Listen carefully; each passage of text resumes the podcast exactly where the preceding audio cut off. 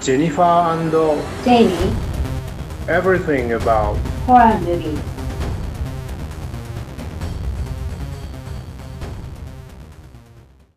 竹見さん、第3回目の今日はアジアンホラーについて話をしましょうということなんですけども、実は私アジアンホラーを最近、とりわけ最近あんまり見てなくて、竹見さんはどうですか？私ももう言っといてなんですけど、人に言えるほどは見ておらず、一番最新で見たのは、最新と言ってもその去年ですかね、多分リリースされたのは、あの、ネットフリックスで台湾の呪詛を見ました。だいぶあれも話題になりましたよね。ね、あの、なんでしょうね、あの、手のポーズがですね、どうしてもやりたくなってしまうっていうね、やっちゃいけないやつ。やっちゃいけないやつ。で、その、言葉もなかなかキャッチーに作ってあって、もちろんフェイクの、その、フォークホラーなんだと思いますけども、あの、すごく ね、みんなが大好きになるような作り方をしてあって、いいなと思いました。あれでも結構罪深いですよね。あれって、うん結局はその何から始まってると言ったらいいんでしょうね。もともとそのある信仰があって、で、それをこうずっと保っている、まあ、一族がいて、で、その禁忌を破ったことによって神様が、にたたられたっていう話ですよね。うんうん。なんか救われなくて、ちょっと、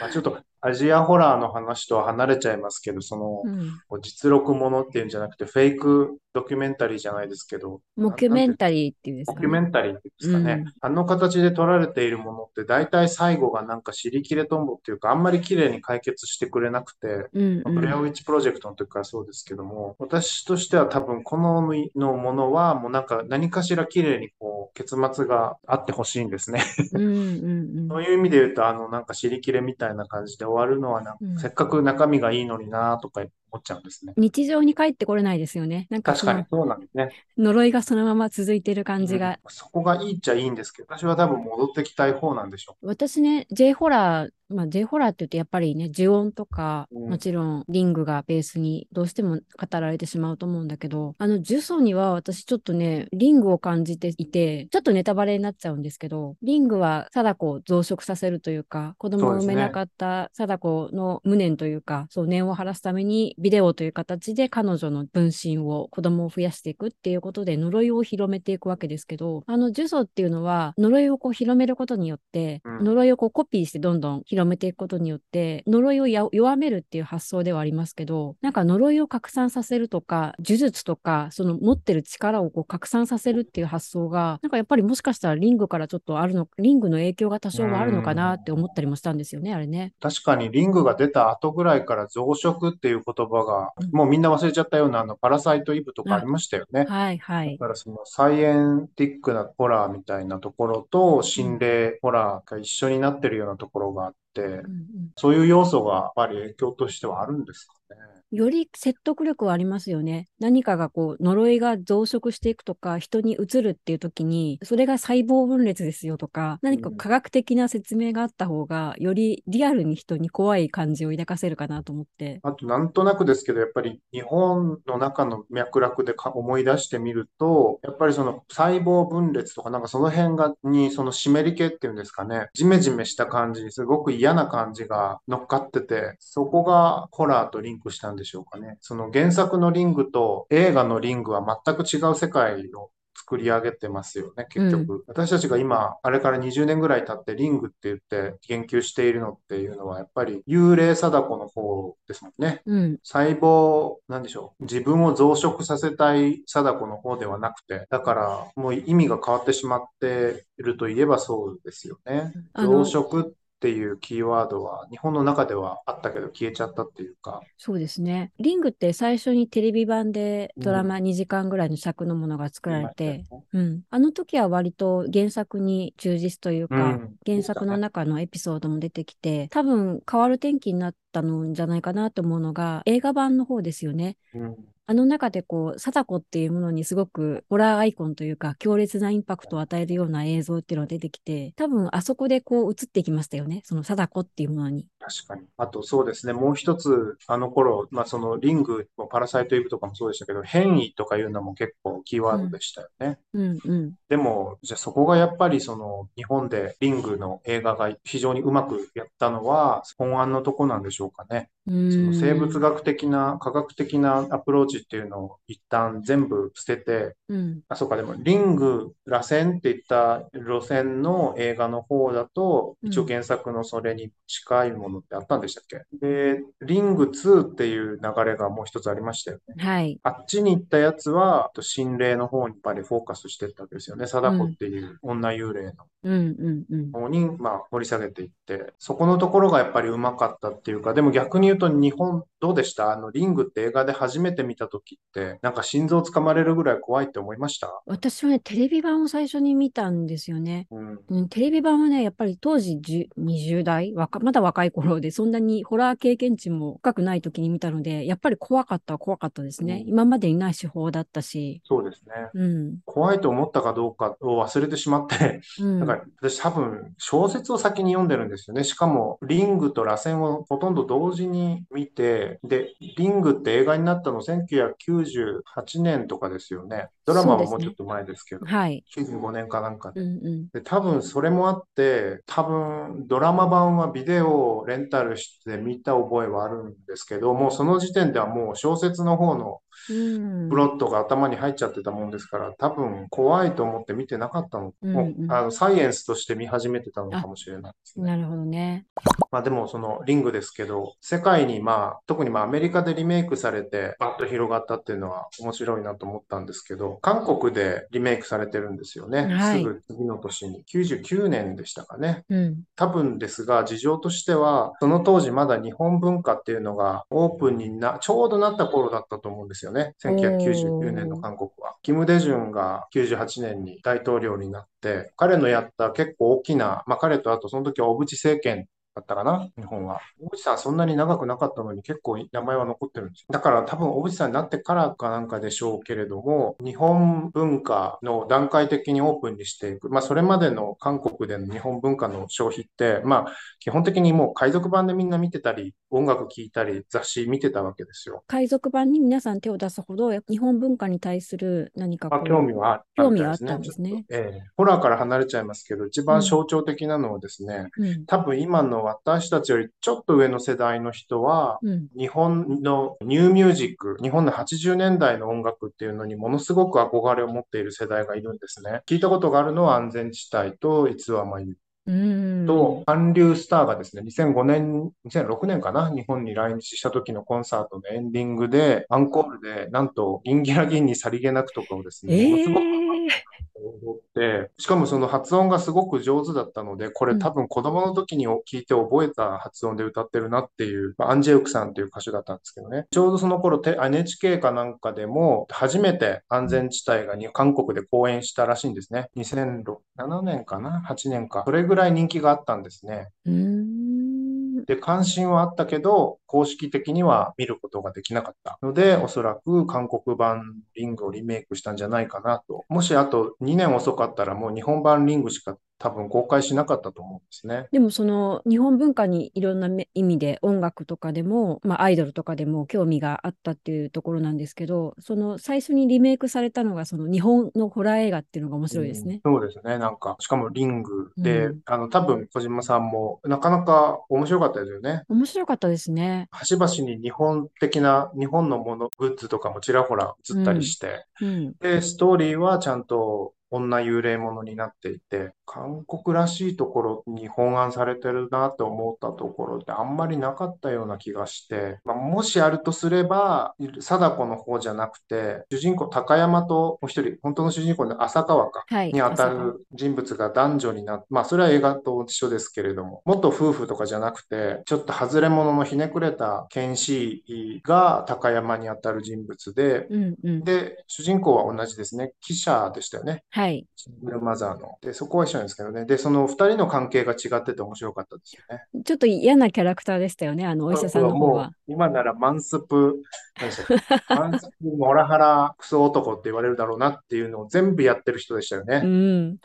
で、もちろんそういう人間として出てくるということは、うん。後でちゃんとね、何か回収されるわけですけれどもそうですね。まあ、それも含めても、まあ、好きじゃない人いると思いますけど、ただ、私が面白いなと思ったのは、ね、ホラーの話じゃないんですけどね、うんうんそういう緊張感のある二人だったおかげで、うん。なんていうか、その二人の協力関係っていうのが結構うまく書けてるんじゃないかって思ったんですね、うん。かえって。男にひどいことを言われるがゆえに、うん。彼女の方がむしろ主体的っていうんでしょうか、っていう言い方好きじゃないんですけどね、ロマンスがそこに絶対で生まれないだろうっていう書き方をしてるっていうのはなかなか面白いなと思ったし、韓国だから、うーん、でもな、あの、韓流ドラマの構図を見てるとそうとも言えないんですけど、ツンデレがちょっと受けるっていうのもきっとあったとは思うんですけどね、二人ともやっぱりちょっと冷たい感じで出てくるじゃないですか。うんうんで、最後、まあ、友情みたいなぐらい、こう、ちょっと上がってくるっていう聞き方がなかなか面白いのかな。で、その、ホラーの方に行くと、やっぱり女幽霊っていう、そのキーワードがあって、そこは日本と韓国は共通で使えるコードだと思うんですね。韓国も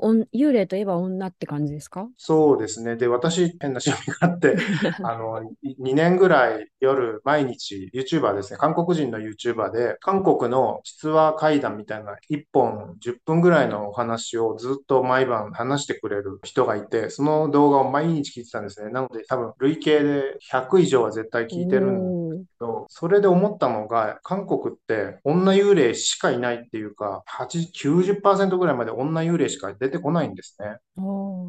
その怪談シリーズっていうのは、もともと古くから言い伝わってるような怪談話が元になってるのか、あるいは創作もあるんですか？おそらく創作かなとも思うんですよね。うんあの全部舞台は現代で情報を寄せてくれた人からの話ですとか私が直接体験した話ですとかまあその人がですね韓国人なんですけどベトナムで働いてた時期があってベトナムで体験した怖い話とかも話してくれていてでやっぱりベトナムの話の時どうだったかな？多分女幽霊だったとは思うんですけど女かどうかっていうのが大事にあ意味がある書き方ではない話だったのでちょっと数カウントはしないんですけどやっぱり韓国は基本女の幽霊ですごく悔しい悔しいっていうのかなその韓国語でオグオグラダっていうんですけどうん。抑うつっていう字を書いて抑うつだと思うんですけどうん。すんごく悔しくてもう腹が煮えくり返ってるっていうような悔しいという感情があるんですね。多分日本人の悔しいよりもっと激しい感じですね。どんな時目から血が出てる感じ。どんな時に感じるものでしょうか、その感覚って。小倉だ。公正にジャッジしてもらえなかった時とか、まああるいはもう本人の勘違いでもいいんですよ。なんか正当に自分の価値を評価してもらえなかったとか、ど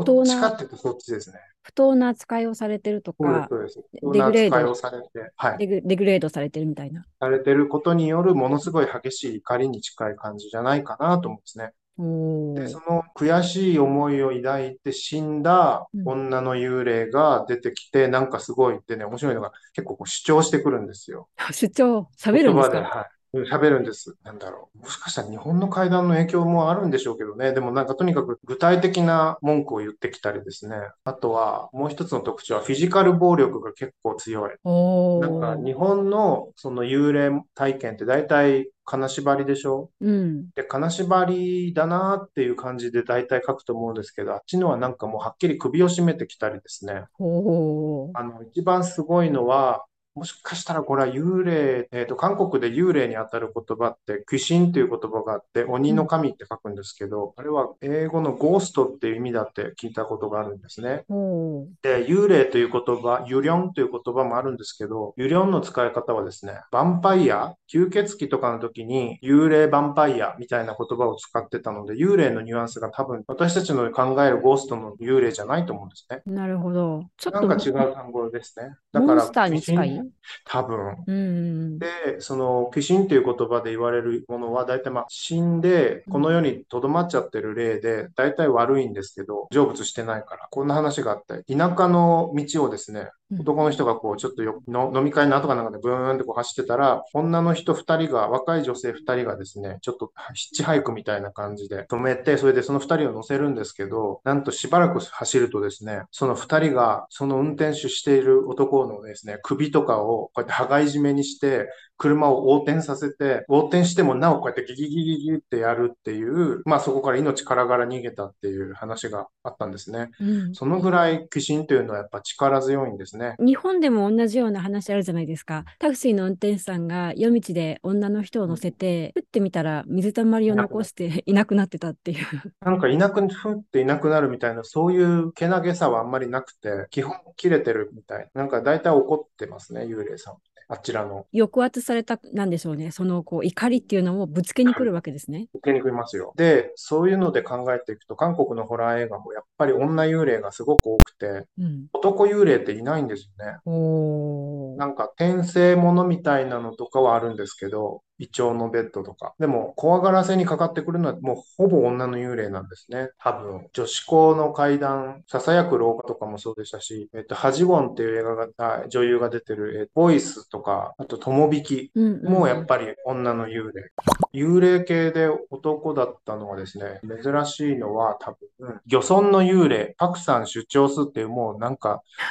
なんでこんなやる気のない放題つけたんだろうって思うようなバカバカ放題の韓国ホラーがあるんですけど、まあコメディでね、ある地方の漁村に幽霊が出て困るから、全国からですね、いろんな宗教とかいろんな占い師とか、まあ霊媒師とか、そういう人たちが集められてみんなでお祓いをするっていう、まあその時点ば馬鹿げた映画なんですけど、それに出てきた幽霊はなんと男だったんですけど、日本軍の幽霊なんですよ。日本軍ですか？日本軍がの幽霊が残留してるるって書き方になってて、おお、こういう風に使われるんだなって思って、で、もう一つそのパクさん出張数が面白かったのは、韓国の中の宗教がいろんなものがいて、キリスト教もいたし、確か仏教も出てきて、あともう一つはその韓国特有のシャーマニズムですね。あの人たちももちろん出てきて、あの国村で出てきましたよね。超かっこよく、ケレンミたっぷりでファン・ジョンミンがやった、あの国村に出てきたあのシャーマニズムも全部一緒に出てくるっていうのが面白いですね。その宗教の切り口で言うと、ネットフリックスでやっぱあるんですよね。第8夜だったかな。あれは仏教ホラーですね。韓国の仏教ホラー。仏教のお坊さんがなんか迫ってくる。何なんですかね邪神ですかね。あれをに対抗するっていう系譜も出てきているのと、うん、最近なんとなく目立つのはやっぱりカソリックのエクソシズム系ですよね。それ見たことありますよね、多分。どのやつだろう。名前忘れちゃう。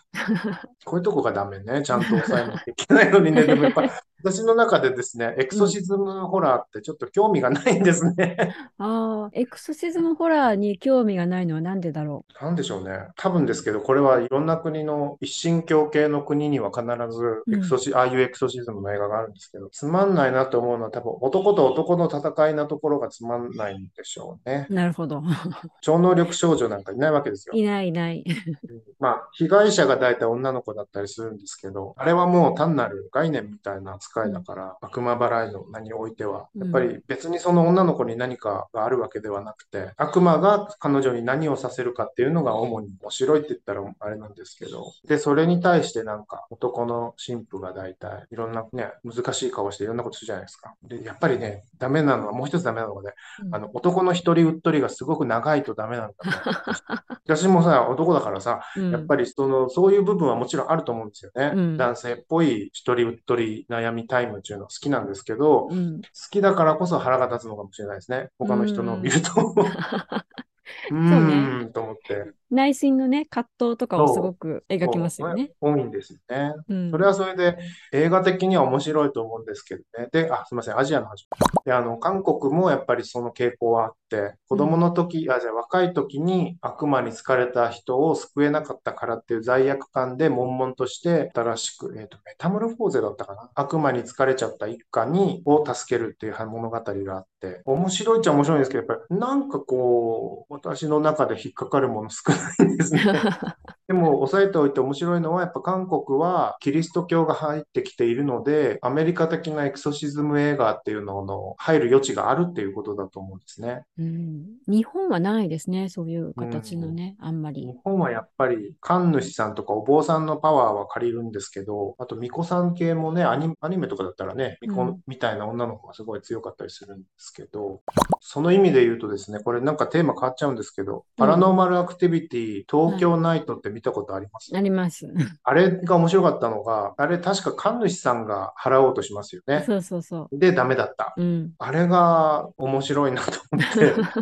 日本のやり方全く聞かないっていうのが面白いなったんですね。それは確かにアメリカから書いた書き方ですけど、逆にその、それをひっくり返して見せたのが、そのハリウッドリメイク版の呪音ですかね。もうアメリカから来たアメリカ大統領役をしてたりとか、ヴァンパイアキラーとかしてるような俳優さんが次々にあの、火薬幽霊に始末されていくのって滑稽ですよね。うん、私ね、あの映画を、うん。ジオンのアメリカのリメイク版ですごく違和感があったのが、今時日本人でもこんなに純和風の家には住まないだろうなっていう感じの、コテコテの和風の、ああ確かにそう言われてみると、うん、多分私たちの世代のうん。住んでた家ですよね。そうそう、もうだから違和昭その意味での違和感はあんまりなかったけど、でも時代を考えれば、そう昭和の感じの中で、あとうん多分俳優さんと家のサイズ感がすごく合ってないなと思って。ああ、確かに 妙ですよね。妙妙な感じがそうそこがねまずしっくりこないなっていうところと、うんあと多分劇中の中で彼ら彼女たちは日本の文化に多少馴染めないところでのなんかこうか、うんね、苦労もするでしょ？うん。っていうところもあってかや子が出てきてってもう散々だなっていう。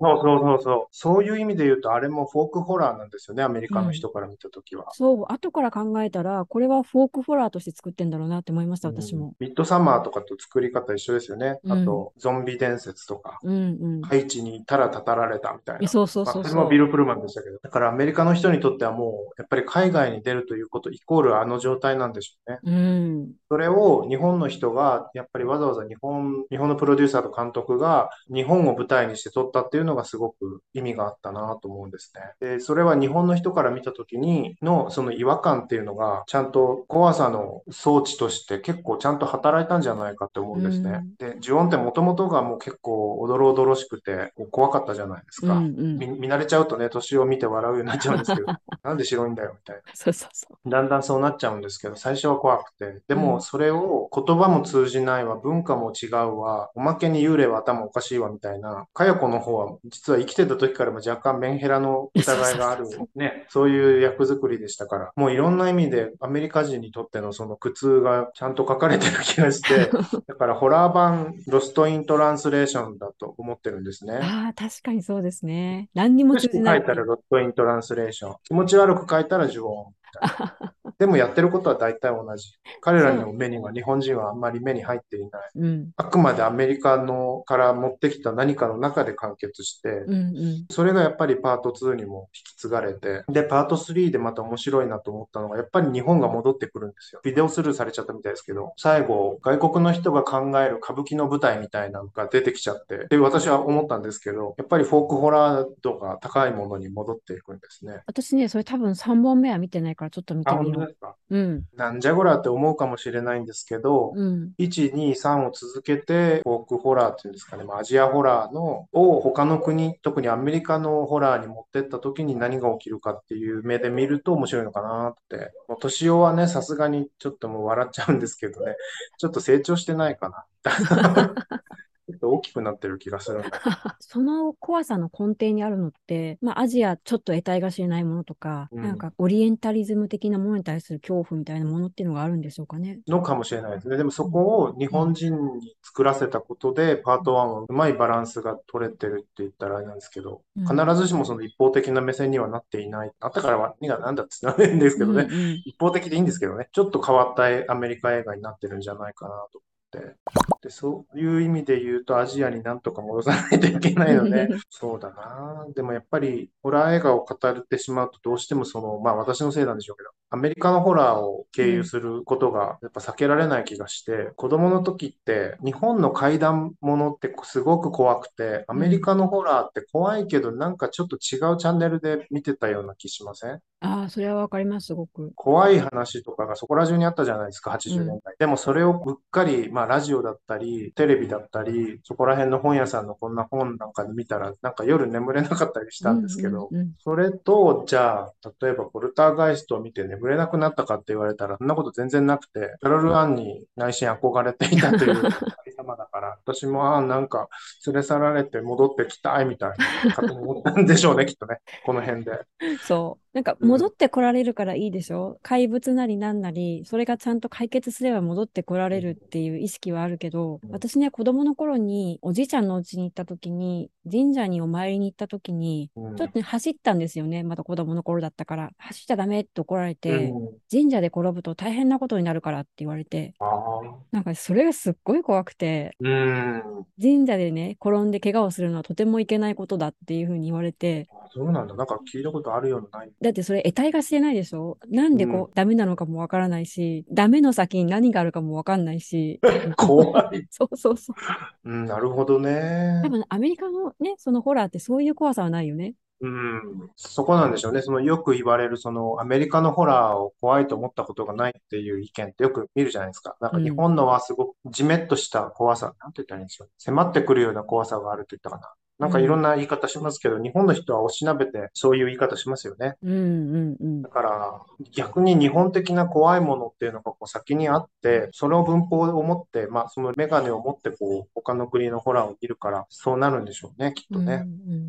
日本の人のセンスに近いホラーっていうと、やっぱり、私、韓国のホラーより、タイとか香港あたりとか、あの辺のちょっと雨の多いところのホラーの方が、日本の人の気持ち悪いと思うものに近いのがあるんじゃないかなって思うんですね。多分これ感覚的なものになると思うんだけど、雨が多いとかね、水があって湿ってるとか、そういう時のちょっとした嫌悪感ってあるでしょ？うん。汚いものとか、そう。そう、そこだと思うんだよね、多分ね。私、この今、インドで熱帯に暮らしてみて、雨季を初めて体験したんですけど、まあ、なんて言ったらいいの梅雨の時期に日本人もね、もちろん体験してますけど、あれが3ヶ月続くと、なんて言ったらいいんでしょうね、街全体がカビてるみたいな感じがするんですよ。あの、地面にもうず、なんか、あの、私の一番嫌いなの緑色の藻みたいなのがこう、あ 泥の上にこう、はびこるわけですよ。で、異様な匂いを発して、で太陽も出てこないから乾かないし、ーうん。でね、おまけに何何が入ってるか分かんないのでね、泥水の中に足、果敢に飛び込んでいかねばならないっていうのはですね、私にとっては実は一番嫌いなことなんですね、恥ずかしながら。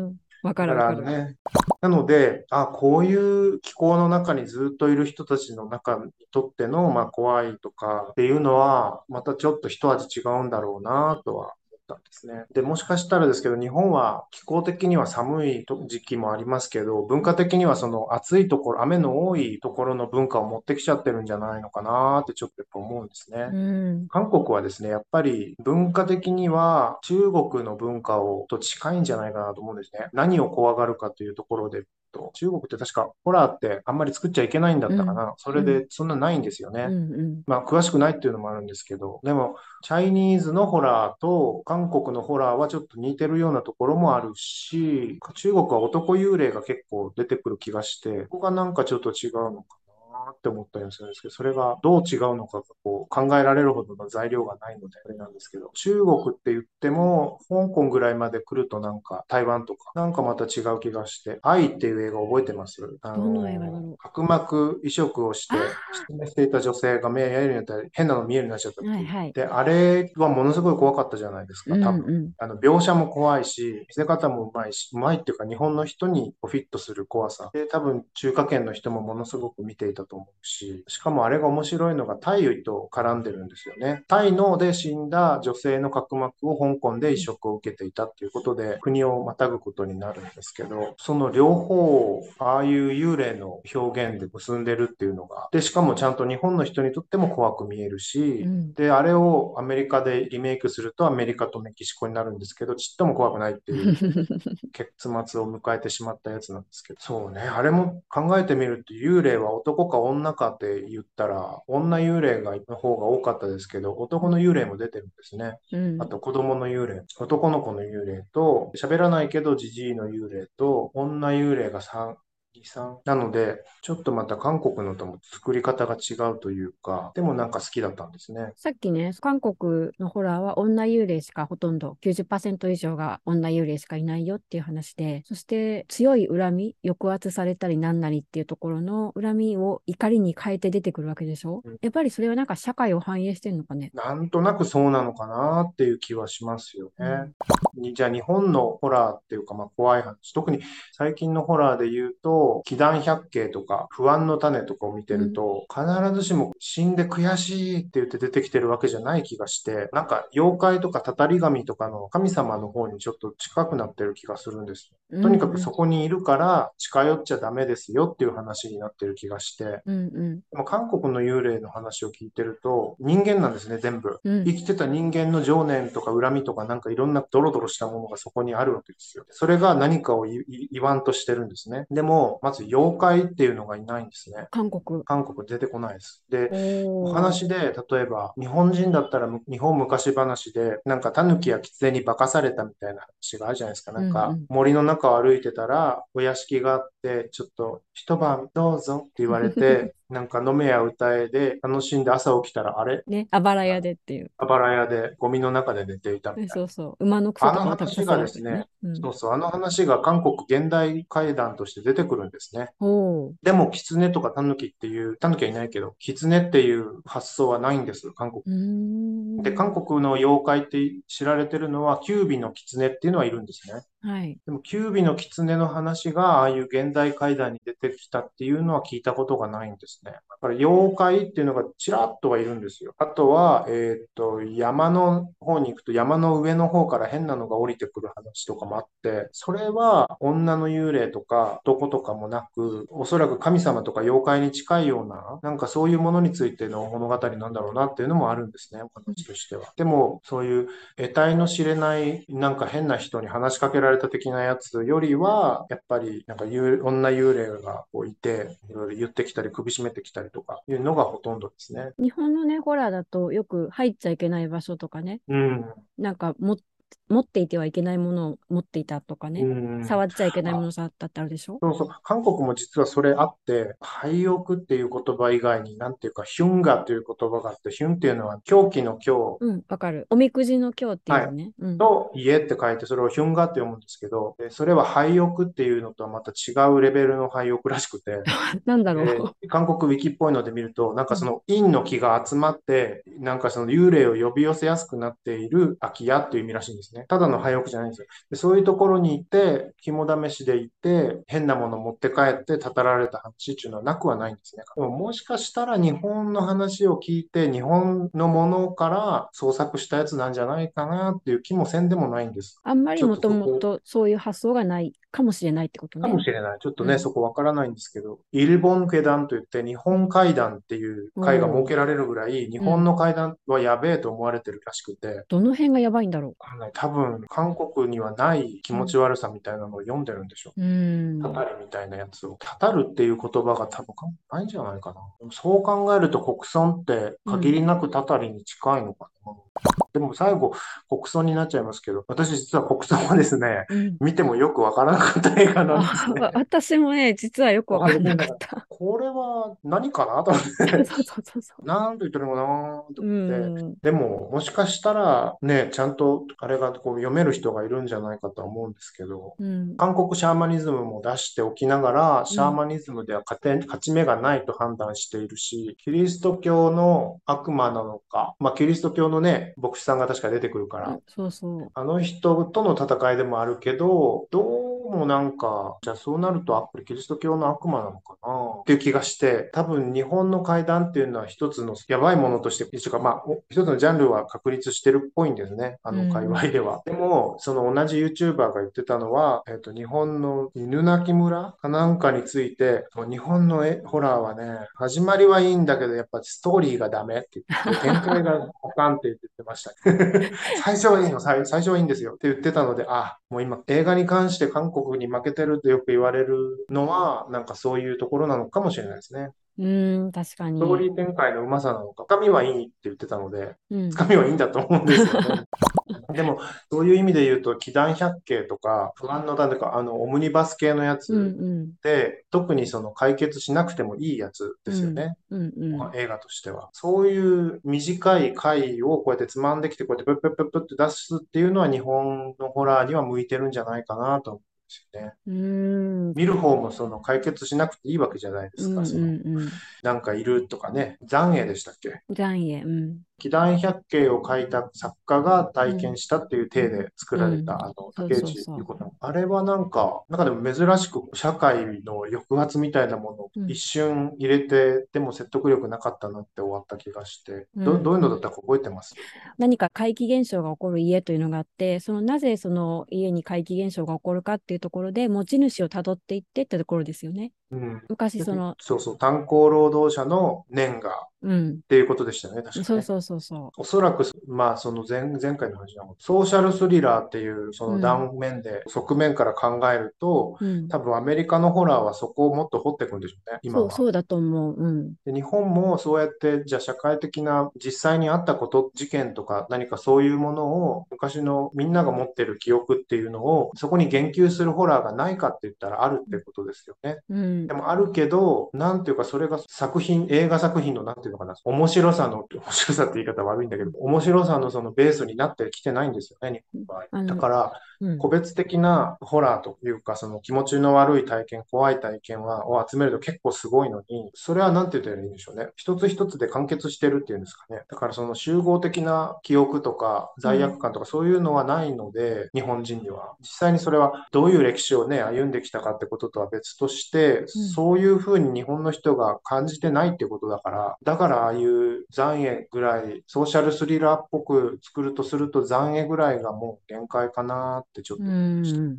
残影ってね、全然そこに関係してなくても、炭鉱とかそのファミリーとかに関係してなくても、その事実を知っただけで呪われるでしょ？ああ、そうか、そうでしたかね。だから、そこはもう知っちゃダメなんだよって、タブーだよってされてるところが、ソーシャルスリラーのとしてのテーマではあるけれども、そのね、うん。炭鉱のひどい扱いだとか、でもそこに触れちゃうとダメだよって言われてる気がして、私はね、うんちょっとそこが怖い逆に怖かった。ああ、なるほどね。うん。それがやっぱ日本っぽいんでしょうね。うん。触ったら、つまり知るとかう、ん知覚してしまうと、うんあるいはもう接触する匂い、感覚として自分の中にそれとコネクションを持ってしまった時点でもうあかんっていうのがやっぱ日本人の考え方なんでしょうね。そうそう。なんか多分、もしああいう事実があったとしても、葬り去られていくんだろうなっていう、うんそうですの、うん、その怖さがあった。なるほど。うん。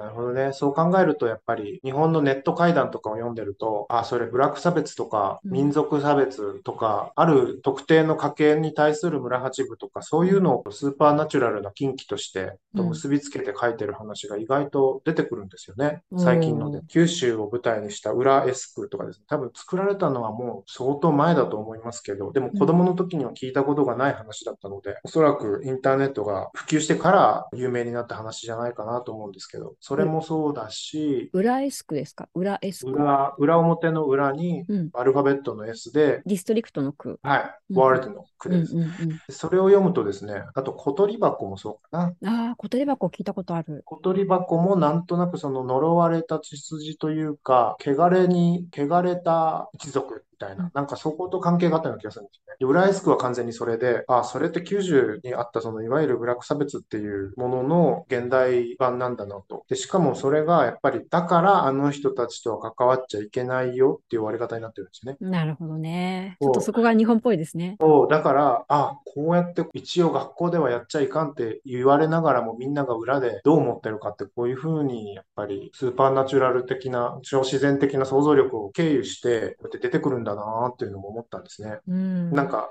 多分、いわゆる人種差別っていう言葉で、他の国で行われていることと全然違う感覚なチャンネルで、あの日本人はそういう仲間外れとか差別とかをしてるんじゃないかなとうん、うん、うん。そう考えていくと、ホラーじゃないんですけど、送り人もそういう職業と仲間外れっていうのがうんはっきり結びついている珍しい作品だなと思って、でおまけにあの作品の中ではそういうものに触れてる意識がないもんだから、日本的なその仕事にただひたすら頑張る人が最後報われるっていう物語として、ね、おまけに子供まで授かるみたいなね。そうそうそうそっていう話になって、わーって他の国でもやっぱりその儀式、セレモニーを見せていくっていうプロセスを見せると、そこにフォーカスしてるっていうのがやっぱり日本映画の他の、まあ、特にアメリカの人が好き好むような日本映画みたいですから、まあ、アリアスターもそれに近いようなこと言ってましたしね。うん。一時は村八分されたけど、うんその誠実さと、まあ、その本当はその仕事がどれぐらい大切なものなのかということを周りが理解したことによって、うん。再びお友達コミュニティにも入ることを許された風に書かれてて、ちょっと嫌だなと思いましたけどね。私だったら絶対こんなとこ行きたくないわって言って。なんだよそれみたいな思うんですけどね。うん。あともう一つあの映画がもう一番私が好きだったのはやっぱホラー好きだからあそこが一番好きなんですよね。うん。あの、広末涼子が彼の仕事を知って、触るな汚らわしいっていうシーンがあるんですよ。そこで、いきなり、そこだけ超自然的なその発想がですね、ブワーって出るんですよ。あ、これだと思ったんですね、私。それを見たとき。あ、これが日本なんだなと思ったし、うん。もちろんその死者に触れるということはどこの文化でもあんまりみんながやりたいものではありませんけど、まあ、特にね、日本とかは死っていうのを汚れとして感じてますから、余計にそういう風に出ちゃうんでしょうけど、今ああいうこと言って大丈夫かしらっていうぐらいのきつい言葉だから、うんうんでも一方であれも一つの日本人の持っている実感だと思うんですよ。だからこそ映画にも書かれたし、特段それがどれぐらいオフェンシブなことなのかっていう意識もなく、あの映画に入ってる気がして、うんうん。なんかすごいなと思ってて、しかもあれ、あの映画って原作の方がいらっしゃいますよね。はい。こんなこととかもいろいろ考えると、ほら、やっぱり私の中でああんまり触りたくないっていう感じが出てくるんですね。うんこれがやっぱ日本なんでしょうね。で、さっきのブラック差別の話じゃないけど、やっぱり昔のそのエタとか否認とか言われて、比較産業とかをやってた人とか、それはインドのカーストのね、低い人にもあると思うんだけど、やっぱりアンタッチャブルなわけでしょ？触っちゃいけないっていうふうにして、とか、まあ空、空間を共有してはいけないと言われたり、うんうんとあと接触ですね。そこってさ、いわゆる差別じゃない。うん。うん、差別だけども、差別っていう意識を持たないために、なんかもう汚れ、もうそこは触ってはいけない。なぜなら汚いし、汚れているし、呪われるからいけないっていうところで区別をするのと同時に、そこ一つ恐れっていうものを置くことによって、うん。怖いものだから、if っていう言葉と一緒でね、怖いものだから、恐れると同時に敬わなきゃいけないっていう、なんか変な概念を持ち込んでる気がして。うん、日本の場合はどうでしょうね？敬う感じってあるのかな？もしかしたらですね、その、もう日本の社会の中で、そういう超自然的なチャンネルっていうのがどんどんどんどん、まあ、もともとね、宗教とかはっきり持ってない文化でもあるから、体系的なやつを。まあ、それもあってでしょうけど、どんどんどんどんこう後ろに引っ込んでいった時に、if っていう気持ちっていうのも一緒に薄れたんじゃないかと思うんですね。でも、同時に、そうかと思うと、その、スピリチュアルブームなんていうのもありましたし、うん。で、パワースポットとか、うん御朱印帳にはいその神社を巡るとか、そういう形で実は超自然的なご利益というものを私たちは欲してるんですよね。うんうん。だからやっぱり形を変えて戻ってきているという言い方がいいのか、うん。ちょっと引っ込んでたのをちょっとまた蓋を開けただけなのか、また使い始めたのかなって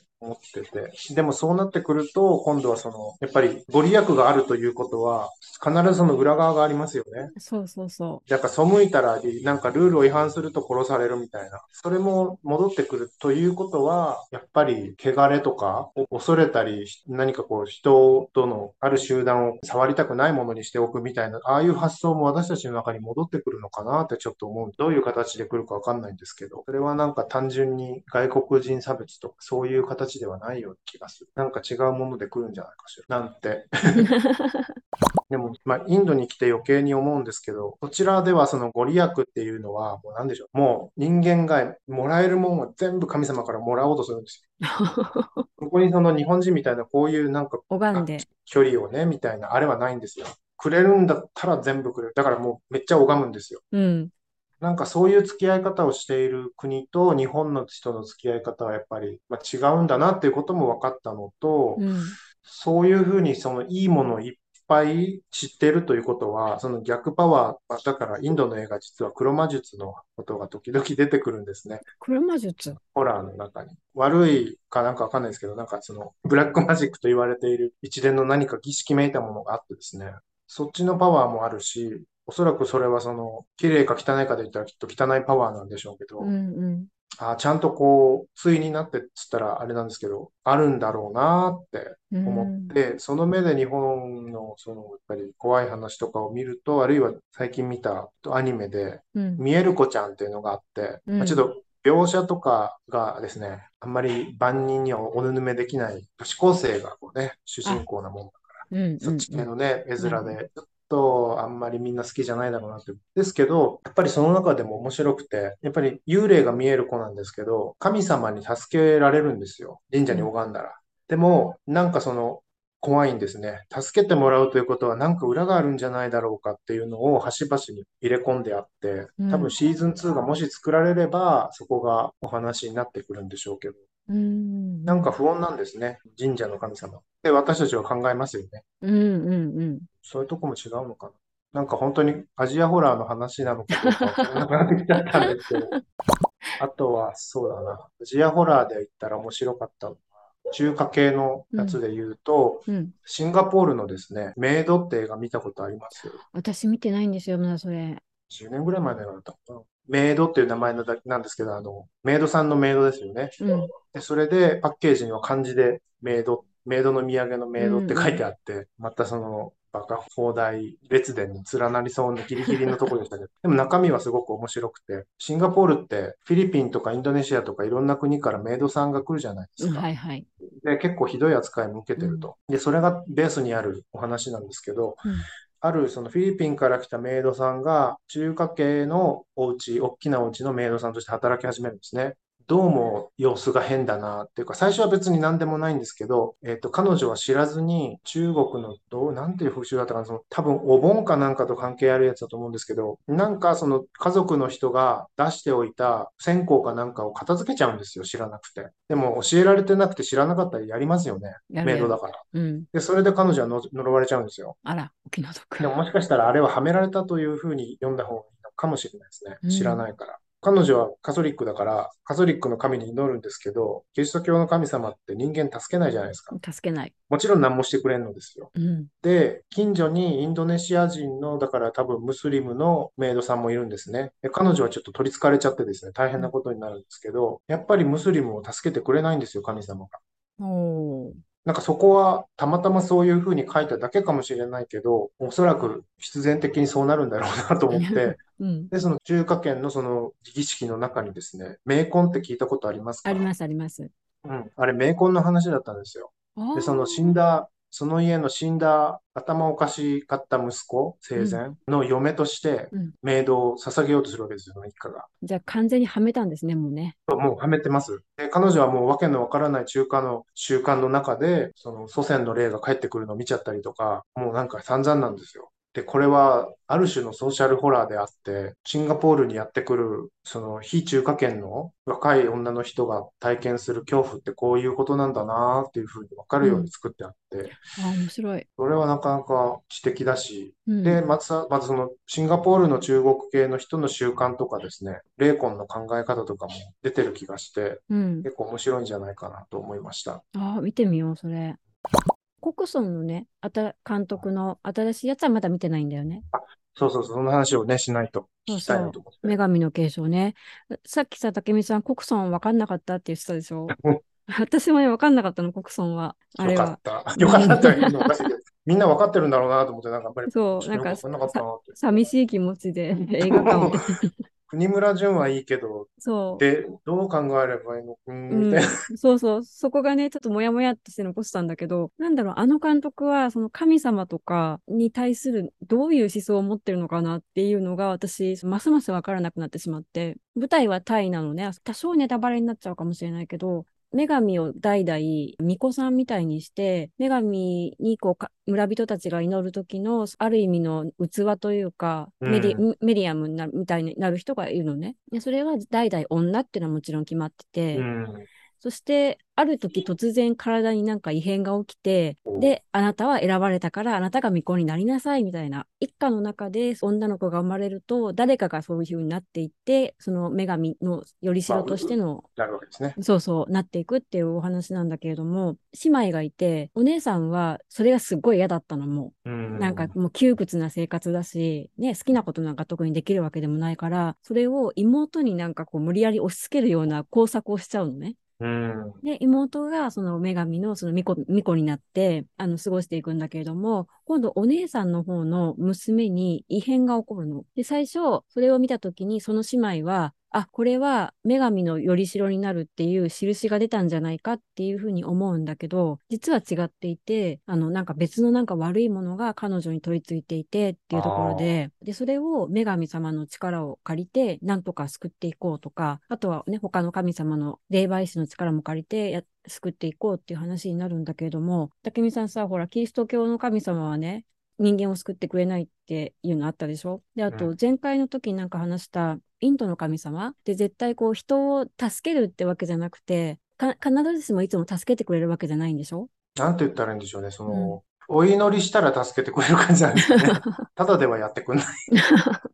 一応助けてくれるのね。そうで力を貸してくれて、うん、なんか映画で見ている感じでは、うん、祈ったら助けてくれるバージョンと、うん、とてつもなく邪悪な悪がこうはびこってる時に、神様お願いって言ったら、はーいって言ってブシャーって殺しに来るんですね。なんかそういう外から見るともう完全に人間がいいように利用してるだけ。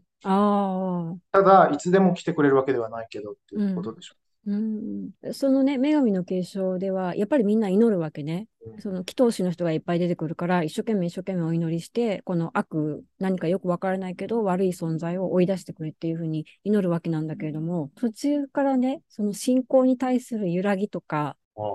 神様はどっちサイドなのっていうところの視点が入ってくるの。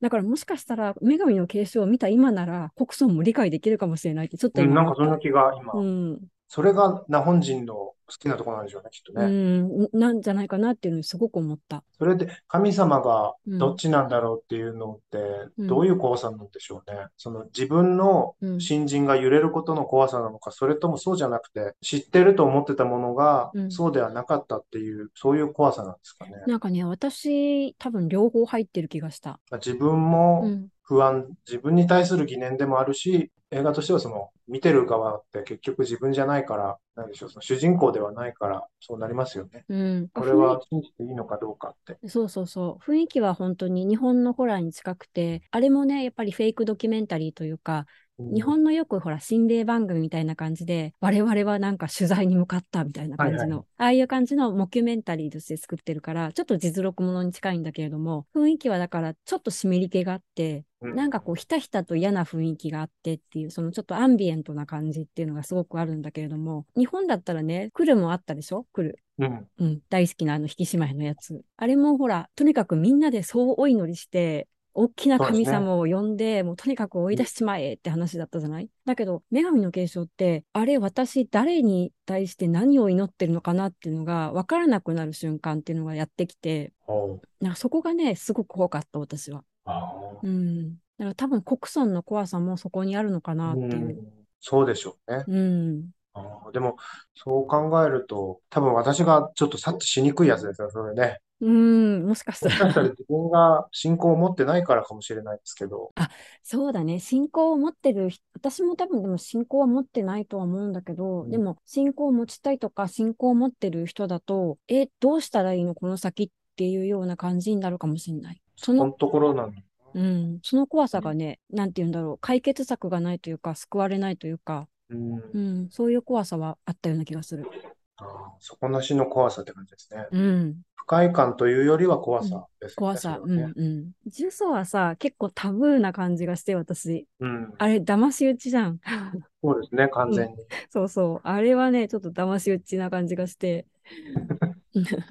それとはまた違う、もやっとした感じ？本人さんの世界なんでしょうね、うん、きっとね。うん、多分そんな気がした。そして多分、私は、本人は、うん、私のよくわからないリストに まあ、入れられることが決定した。あまり好きじゃないリストに入っちゃった。そうかもしれない。でも、もし機会があったら見てみて。でも、ぜひ見てみたいですね。うんうん、ちょっと長めだけど。女神の継承にしても、あと、その国費？国費もそうだったけど、やっぱりものすごくお金をかけて作ってる作品で、だから世界観もちゃんとこうしっかりしているし、そこの意味で没入感みたいなのはあって、だから余計その怖さっていうのが体感できると思うんだけど、なんだろう、こういうこと言っていいのか分かんないけど、やっぱり日本の映画界はお金がなかったりするでしょ？うん。特にね、ホラーとかジャンル系の映画ってなかなかね、予算うん。作るのも大変だと思うから、どうしてもちょっとふざけたテイストというか、うん。ちょっとなんかその現実離れした、なんだろうね、ちょっとドラマチックすぎる感じとか、本当にテレビドラマみたいな感じになってる部分が、どっかでね怖さを私は削いじゃう気がしていて、それで遠ざかってるところはある、私は。どあ、日本のホラーですね。うんうん。私もしばらく見てないもん。でも、あの、事故物件、う一、ん、あの、一番最初の事故物件の映画見て、なんだろうね。面白いなぁとも思ったんですけど、エンタメになるようにちゃんと最後一生懸命作ってるなっていうのは思いました。うんうん。ただ、なんだろうね。やっぱりテーマはすごくなんかジメジメしてていいなと思うのでも、やっぱりコンピューターグラフィックスのところを見た瞬間にちょっと、そう、気持ちがふっとね。あってこうね、一そう時停止しちゃうみたいなのがあるんそうですよね。そう。それそれがさっきあれだね。あの、YouTuber の人が言ってた、ネタとかつかみはいいけども、その後の展開がっていうところのね。そういうことなのかな。うん。私はあの、日本モキュメンタリーホラーの方、絶対に破られない一番だと思ってますけど、あの、うん呪いっていうのは好きなんですね。ああ、わかるわかるあ。れはなんかちょうどいい気がした。うん、そうだね。確かにう確かに。さんくささと、うん、安っぽさと、うん。あと終わり方のあの嫌な感じと、うん、うん、うん。やっぱりパラノーマルアクティビティみたいに尻切れトンボで終わってるけど、嫌な感じがして、そああ、日本だなーってう。うん。思わせてくれるし、あれはなんか好きなんですけど。そうそう。あの安っぽさと、そのモキュメンタリーっていう手法がすごい合致してるよね、あれはね。うん。そう、なんか手書きの文字とかね、うん、うん宇。宙ミミズとか、なんかうんね、うんい。たら困るなーっていう人がいっぱい出てきて、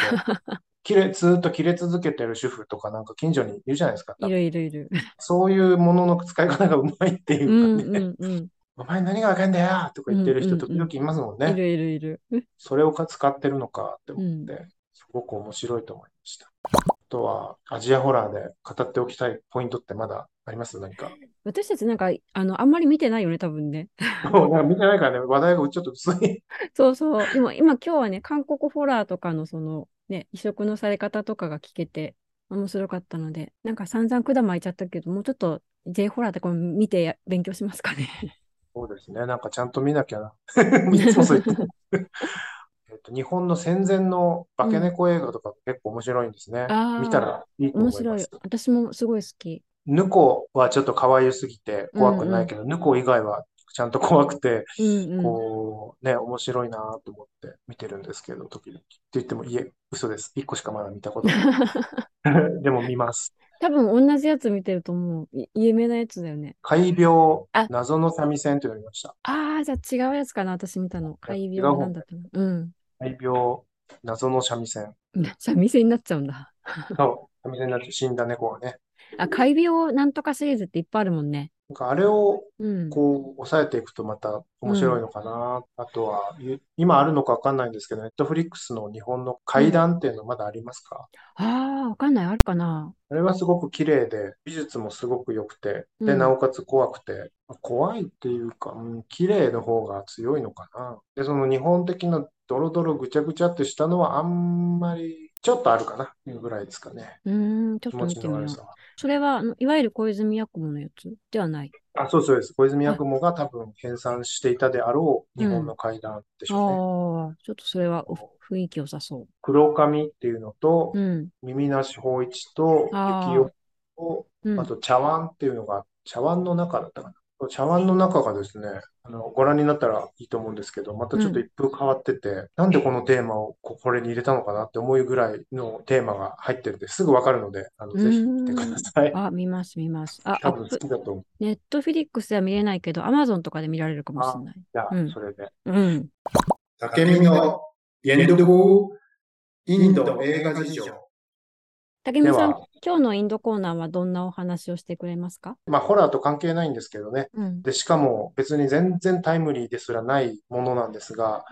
うんえっと、今日本で大ヒ、大ヒットしてるんですよね。あの、RRR っていうはい、ヒットします。映画が作られたテルグ語の、テルグ地域の映画のことなんですけど、テルグ映画ってなんとなくフォーマットみたいなのがあって、地元の有力者、地主とかが地元の警察と結託して農民をいじめてるんですよ。で、それについに立ち上がるみたいな。そのパターンが意外と、あと、ナタを持った男たちが襲いかかるっていうのが、やっぱりですねテレグ映画の喜びらしくて、それをヒーローがですね、あの、よく死なねえなと思う感じで、バッタバッタとやっていくっていうのを、うん。ラムチャランもやりましたし、RRR の。NTR ジュニアももちろんそのばっかやってきましたし、バーフバリのプラバースももちろんそういう役をやってまいりまして、で、確かプラバースのそういう映画は今、ビッラーっていう映画を今日本でやってるんじゃなかったでしたかね。あ、限定上映かなんか、4K って、ビッラー 4K っつってすごいみんな喜んでるので、やあ、ってるのかなちょっと。調べてみよう。じゃあ、それ、れって、あの、アイドル的な人たちの映画なのかなと思ってたんですけど、昔、インド映画関係の本で、テルグ映画には、極左、要するにそのレフト、左うんうんの左翼映画の系譜があるって、ちらって書いてあるのがあって、そんなのがあるのかなと思って、ね、私、ちょっとね、思想的なこともあって、左翼っていう言葉には結構敏感なので、こんなのがあるんだと思ってずっと忘れてたんですけど、ツイッターで RRR に関して、うん。なんか左翼映画とテルグの極左映画の系譜から RRR を見るっていう人いないのかなみたいな、まあこういう方じゃないんですけど、こううんコメントがあって。あるんだと思って、で、その方にあの、リプをするとですね、次々に教えてくださるわけですよ。うん。で、私も次々にこう見て、うん。で、調べて、一本見てみたんですね。うん。えっと、オレイ・リクシャーという映画で1995年のやつを見たんですけど、まあ真っ赤っか。ほ赤っかの話で、これ北朝鮮でもう上映できちゃうんじゃないかみたいな、もう地主、悪地主と悪警察をこう、リクシャーってわかります？う。リクシャーってあの三輪のやつですよね。そうですね。あの頃はなんかまだ人が自転車で漕いでるタイプのリクシャーで、あ、まあ、いわゆるトゥクトゥクって言われるようなやつ。で、その人力自転車リクシャーの運転手たちがですね、一致団結して、地元の政治家とか警察とかをこう、まあ、なぎ倒すために、最後ですね、山に入っちゃうんですよ。うんあの赤い、なんか鉢巻きとかしちゃって。で、完全にもうマオイストとかテロリストになっちゃうわけですね。で、それを地元民がかくまったりとかして、まあなんかこんな、セリフ一切わかんなかったんですけど、テレビ語で。字幕もなかったので、でもちゃんとわかる。こんな内容のものがあるのかと思いながらも、やっぱ要所要所ではなんか、あ、これテレビ映画で見たことあるわみたいな構図っていうんでしょうかね。んその人々と支配層の関係とか、うん。警察に対するすごい不信感とかですね。うんこれ結末まで言っちゃうともったいないのか、それともまあ見る人いないかな。ウィキペディアにもストどこにもストーリーが載ってないので、ちゃうと、うん。結局最後ですね、反乱軍の死亡者、首謀者は逮捕されちゃって、牢獄に入れられちゃうんですよ。あら。で、彼と敵対していた、えーと、地元の政治家がですね、お参りに行くんですよ。うんなんかどっかに。うで、像があって、それにこう花、花輪を捧げてこうやって祈るんですね。そこで、神様が出てくるの。え なんかね、あの、ずっとスーパーナチュラルなものを排して書いてあるから、その像にこうやってお祈りするシーンは最初の方に出てきて、なんかこの像妙に人間っぽいなと思って、おかしいなと思って、そしたら最後の3分に出てきて、やばい。いや、もちろんね、もう、反乱軍の首謀者が牢獄の中から自分の生き量じゃないか、なんかもう神様と混ざってあったようなものになって、そいつをこう、ビャッと殺すっていうところで終わるんですね。えー、すごいね。でもそれもおうんうまいなと思ったのが、その空想なのか現実なのか分かんないように書いてるんです。おお、それは素晴らしい。ちとも取れるようにうん。書いてあって、で、最後わーってこう人々が暴れ出すんですけど、でもそれは別に、その彼が首をシャッとやられたからとは関係なく民衆は怒ってるはずだから、うん。と考えるとですね、ものすごい渋いラストになってて、本当どっちでも取れるラスはね。ね、で、おまけにその最終カットですの方で出てく最後のシーンで出てくるその反乱軍の首謀者、主人公も、うん。監獄の中に、檻の中にいて、影が顔に刺してて、顔見えないんですよ。ああ。それで、エンドロール曲が流れて、それでう、もうわーってなって、なんか痺れましたね。えー、すごいね。面白いね。なんか面白いんですよ、とにかく作り方が。とにかく面白いので、で、これがテルグ映画のうん。一つの養分としてもしっかりあるっていうことを、まあそう聞いたので、うん。そういうつもりで見て、結構たくさんその映画が見れちゃうらしいので、もうこれから見ます。私は、えーギョロメのガチムチヒゲ兄貴が出てる映画だったら最低2時間は内容を気にせず見ていられる得な性格なので、テルグ左翼映画というジャンルとはとても相性がいいと思います。とにかく見れちゃう。